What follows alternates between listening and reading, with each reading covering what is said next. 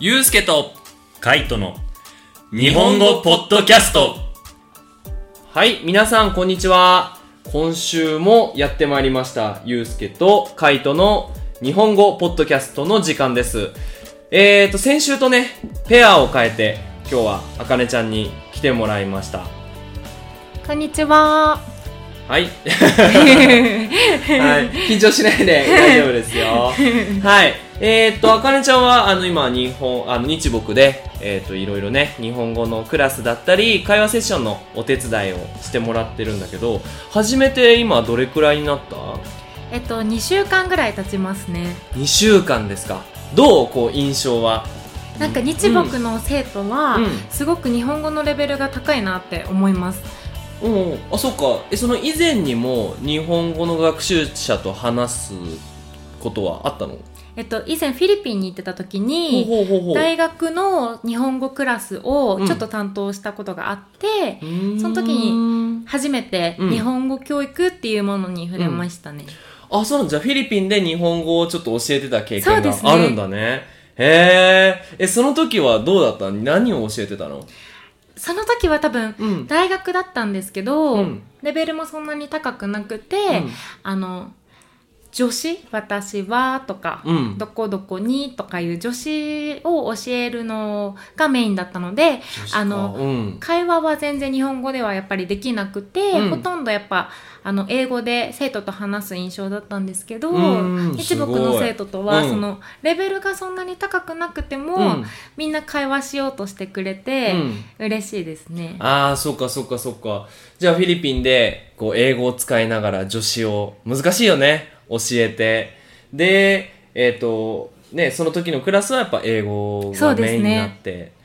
そう思うとやっぱ日木の学習者、まあラテンアメリカの人ってこう、いっぱい話してくれるからね。うんうんうん話好きだよね。うん、そうですね。うんすぐみんな、あの、何もなく、ただ歩いてるだけでも声かけてくれたりとか多いですよね。ああ、フィリピンではそんなことはあんまりなかったそうのですね。うんやっぱりなんか、うーん、日本に比べてはフレンドリーなイメージはあるんですけど、うんちょっとみんな、笑顔で、あの、うんこっちを見てくれはするけど、うん話しかけるっていうのはなかなかなかったですね。ああ、そうなんだ。じゃあ、シャイボーイ、シャイガールたちが多かったわけだね。そうだと思います。そっかそっか。じゃあまあ今回日木来ていろんな人と話をするけど、楽しい？楽しい。いです。うーん。なんかこう、日本、外国人と、まあ特にメキシコ人と日本語で話していて、大変だなって思うこともあんまりないのかな？いやー、うん。まあ私のスペイン語のレベルがそんなに高くないから、うん。なんかあの、どんどん話が突き進むにつれて、うん。あの、なんて言うんでしょう、なんか専門的な話題だったり、うん。なんか、笑わせに来てくれてるとか、そういううん。ちょっとあの、えっと、あんまり学ばないような、うん。あの、単語とかで話されると全然わからないので、あー笑いについていけないとかがう、ん。ちょっと辛いですね。ああ、でもそういう経験はきっと、後で、あの、あの時良かったなって、そのついていけない会話に参加できるっていうのあーなるほはいい経験だよね。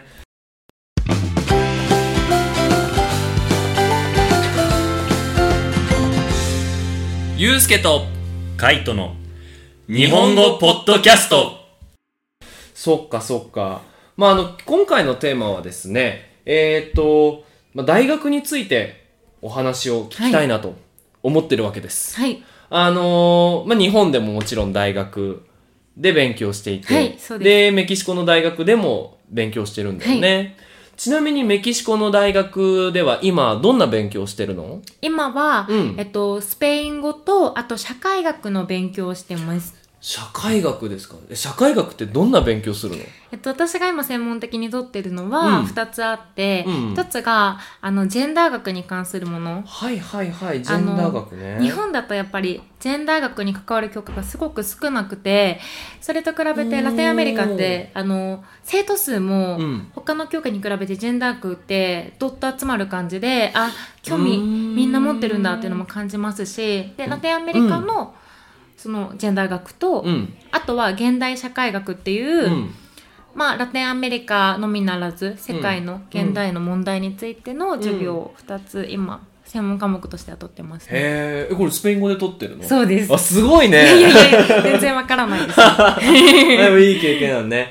まあ確かにあの、最近メキシコシティでもね、あの、女性の権利についてのデモがあったりね、はい。やっぱこう、男性女性の権利にすごくこう、真摯に向き合ってる感じがするよね。そうですねうーん。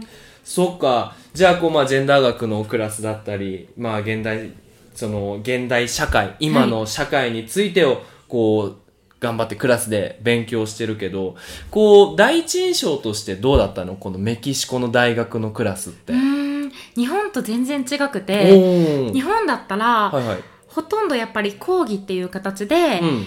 あの教授がうん。パワーポイントを使うにしろ使わないにしろ、うん自分の専門分野について話して、うん生徒はただ聞くだけで、うん時にはなんか退屈そうに寝たり、うんあのー携帯をいじったりっていう生徒もいるっていうののが日本だと思うんですけどなるほどね。もう先生から学生へのもう一方的な。そうですねはいはいはいはい。確かにそうだったかも。うん。でメキシコうん。は一番に感じたのが、はいはい。一人一人がこの授業に何を求めるかっていうのがはい。しっかりしてるなと思って。え、それは具体的にどういう？なんかそのジェンダー学の時にうん。うん一人ずつ自己紹介を兼ねて、うん。なんかこの授業に期待することを言うあれだったんですね。参加者が全員。そうなんですそうなんです、はいはいはいはい。その時に私はその例えば日本とうんメキシコのそのジェンダーの見方だったりそういうのを企画したいとかそういう浅いことしか言えなかったんですけど、はいはいはい。もうみんな23分語るぐらい、うん。授業に対するモチベーションが高いイメージでしたね。ああ、それをもし日本の大学でやったら落胆だからとかね。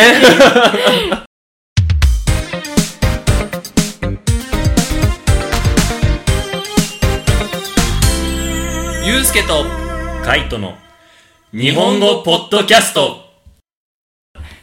ああ、なるほどこんな感じですね。ね。じゃあその学生、学生のモチベーションも高いし、こう先生としてはどうなの？先生はうん。すごくせ生徒に話しかける話しかけて、うん。自分がずっと喋りかけるよりも、うん。生徒の意見を聞いたり、うん。その生徒同士があの意見で対立してるのを、うん。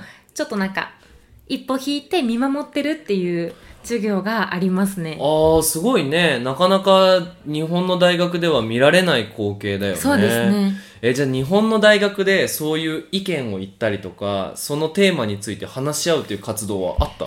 あのあったはあったんですけど、うんあの English debate とか English discussion seminar とか、うんそういうディベートとディスカディスカッションとか、それに特化してる科目じゃないと、うん。なかったですね。そうだよね。だから日本人ってこう、意見のやりとりが苦手よね。そうですね。うん。なんか大学生も、ね受け身ってねすね言うんだけど、その、先生から知識をもらうっていうスタイルがやっぱ基本的に小学校から大学までずっと同じだよね。はい。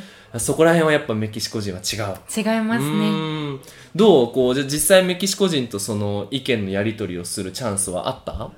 ありました。その、うんやっぱりなんで学んでるかっていうのについて面白いなと思って、うん。休み時間とかね、聞いてたんですけど、うん。それでなんか自分が知らないような世界とか、うん。自分があの知らないような問題意識をうん。各個人が持ってたので、うん。ああ、こうやって意見を生徒から聞けるっていうのは、うん。あの、生徒同士にとってもいいことだなって思いました。そうだね。まあ確かに、そのやっぱ生徒、例えばね、ジェンダー学って答えがないから、そうですねやっぱりいろんな学習者が一人一人その意見を持つっていうのは大事だよね。はい。うーん。そのクラス外のところでは、こうメキシコの大学に来てびっくりしたこととかってある？ああ、そうですね。えっと、みんな授業開始時間を守らないっていうのが ありますね。はいはいはいはいはい。なんかあの、10分15分じゃ普通ですし、うん。なんなら45分ぐらい先生が遅れても、だいたいみんな喋って待ってて、うん。あと、来ない授業も私、あの、先生が来な、3週連続来なかったっていう授業がありまして、そういう時もなんか生徒が割と、うん。あ、今でも休暇中かなとか、旅行行ってるのかなとか言って、なんか寛容的と言いますか、おなんーか許してる感じが、絶対に日本ではないなと思いました。じゃあ逆に日本はどうなのちょっとぜひ教えてもらいたいなと。先生が、うんあのーその10分15分で遅れると、いや、この先生ちょっとだらしないよね、みたいな、あー、そうね。なると思いますし、うんなんならその3週連続来ないってなると、あの、その支援室だったり、うん事務室だったり、絶対に訴えに行くので、そうだね。そうだね。もう学生がこの先生ちゃんと仕事してませんよって言いに行くし、はい。大学がそれに対して対応するよね。はいもうなん、なんだろう、先生の給料を減らすとかね。あー、そうだよね。こう、学習者としても、やっぱり大学生も時間に、そうですね。余裕がないので、うん。みんな寛容的にはなれないと思います。そうだね。なんか、学生も時間にぴったり間に合わなきゃいけないから、もちろん先生も間に合わなきゃいけないみたいなことだよね。どう？大学では遅刻してない？日本の大学ではしてないですね。うんでもメキシコだと、例えばバスが遅れたとか、バスがまだ来ないとかで、うん10分15分遅れることもあるんですけど、うん日本ほどの罪悪感はないですね。そうだね。まあ確かにこうメキシコって時間が読みにくいよね。はい。なんか日本だったら、その9時半に大学に着くために、8時半にうちに出れば、この時間に着くっていうのが、ね、あのー電車の乗り換えアプリとか見てわかるけど、メキシコのバスじゃ不可能だよね。不可能ですね。そっかそっか。あの、どうこう、大学で、その、クラス外の活動とかはなんか参加してたりするの？そうですね。うんあの、クラス外だと、うん。ワークショップっていうのを、はいはいはい。あの、そのジェンダー学の一環としてうん。あるんですけど、うん。まだちょっと参加できてないので、うん。ちょっと説明はできないんですけど、うん。あの、半ば強制的に、半ば強制的に。的に土曜日に、はいはい。あの、先生が受け持つ、あの、ワークショップ、なんか制作を考えるような、あの、活動にうん。参加しなければいけないっていうのが一応授業で言われまして、はいはい。で、それ、一応お金がかかって、あ。6000ペソぐらいかかあ、るんですね。結構いい値段するんだね。半年で6000ペソぐらいして、うん。っていうのもなんか一応決まりみたいな感じなんですけど、うん。多分日本だと、その課外活動で、うん。あの、授業に関係ないのに、うん。あの、そのワークショップ開催するとか先生が言ったら、うんいや、その分の時間どうなってるんだよとあかー、ちょっと文句が出そうねるかなって思いました。そうね。あその6000ペソっていうのもね、どうそうですねどういう6000ペソなの？その先生にダイレクトなのかちょっとわかんないけどね。あ、でもなんかそのジェンダーのこう制作に興味がある。そうですねう。ーん。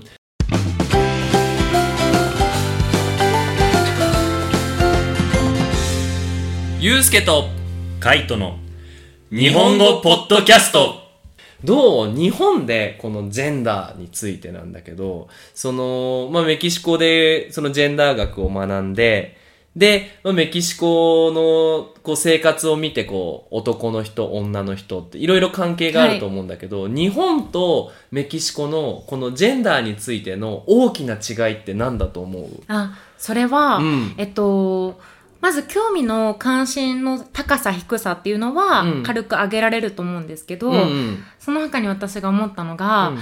メキシコだと女性がその、うん。自分が女性であることに対してはいはい。嫌がってたり、なんかあのあとはちょっとなんか先生が質問で自分の性に対してどう思いますか？みたいな聞くときに、うん。あその女性っていうことに対してどう思いますか？はい。はいはいそういう時に結構ほとんどの生徒うがんネガティブな印象を抱いてて、うん。例えば抑圧されてるだとか、あのね。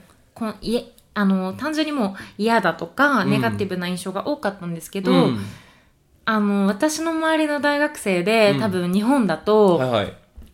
自分が女性であることに対してその怒りを抱いてたり、反抗したいっていう人はいないと思うので、そのうん。女性が自分の性別に対する思いがうんかなり違うなと思いました。そうだね。まあ私はねあの日本の女性ではないから 何とも言えないけどなんかこう雰囲気を見てるとなんか女の子楽しい、イエーイみたいな感じだよね。そう思うとメキシコ人の女性はこう重いというかそうですね。うん、いい意味でも。もちろんこうまあちょっとこうマイナスな意味でも重い、そうですね。へえそっか。じゃあこう日本で対日本の女性に対してそうまあ日本の女性だけどまあなんだろう女性で生まれてよかったなとかその性について考えることってある？最近はやっぱ LGBT の、はいはいはい。あのー多様性とかがうん。考えなきゃいけないなっていうのが、うん。世の中で、あのー問題提起として上がってると思うんですけど、はいはい。そのそれでその例えば異性異性愛だったり同性愛だったりを考えるっていうのはあると思うんですけど、はいはいはい。女性に対して女性の権利とかについて考えるっていうのはなかなかないかなって思いました。そうだよね。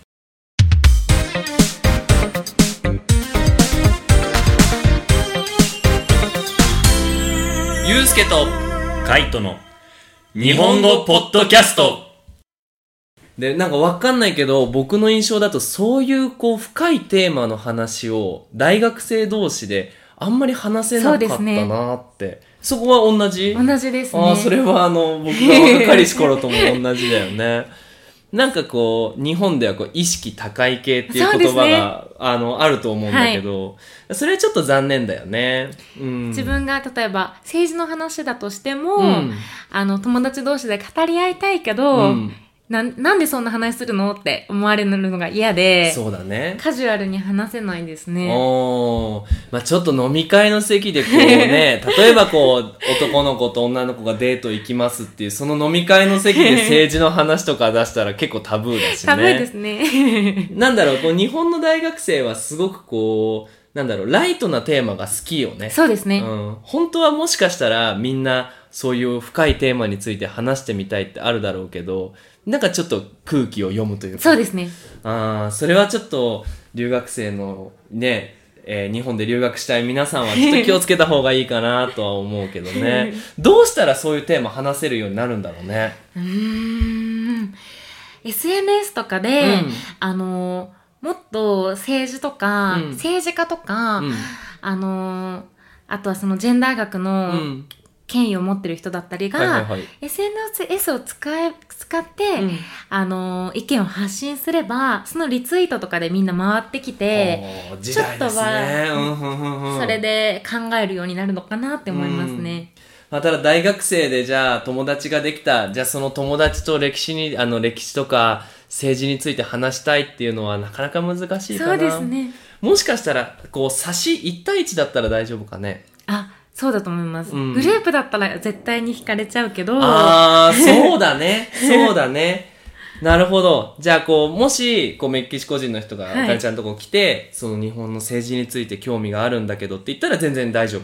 そうですね。私はうん割と政治とかの話は好きなので、うんでもあの、多分日本の大学生って、うん日本の政治に興味ない人だったり、うん私も例えば、あの、興味ないトピックとかもあると思うんですよ。うんそういうことに関して結構あの、あの、詮索されたりしたら、1対1だったらうん余計厳しいかなと思いますね。もう話広げられないしね。こればっかりはまあ国に関わらず。かかわらずですね。そうだね。まあでもね、えっ、と、今回、あの、お話しさせてもらった、まあ日本の大学について、はい。またね、ちょっと話し足りない部分もきっとあるだろうから、また日本の大学について聞けたらいいなと思います。なんかこう、もし、ね、今、アバンサードの学生なので、はい。日本に留学行きたいなって考えてる人多いと思うんですけど、なんかそういうメキシコ人の人たちに対して、日本の大学でのアドバイスなんかあります？そうですね。うまずは、あの、授業に遅れないっていうのが、ちょっと簡単で申し訳ないんですけど、あの、それで舐められるっていうか、あの、ねあの、軽視されるじゃないですけど、うん日本のルールをそこで分かってるよっていうのをちょっとうん行動でアピールできたらいいかなって思います、そうだね。それはあの日木のクラスでも同じだね。ね皆さんぜひ時間に間に合うように来てください。はい。それじゃあまた来週お会いしましょう。じゃあね、バイバイ。バイバイ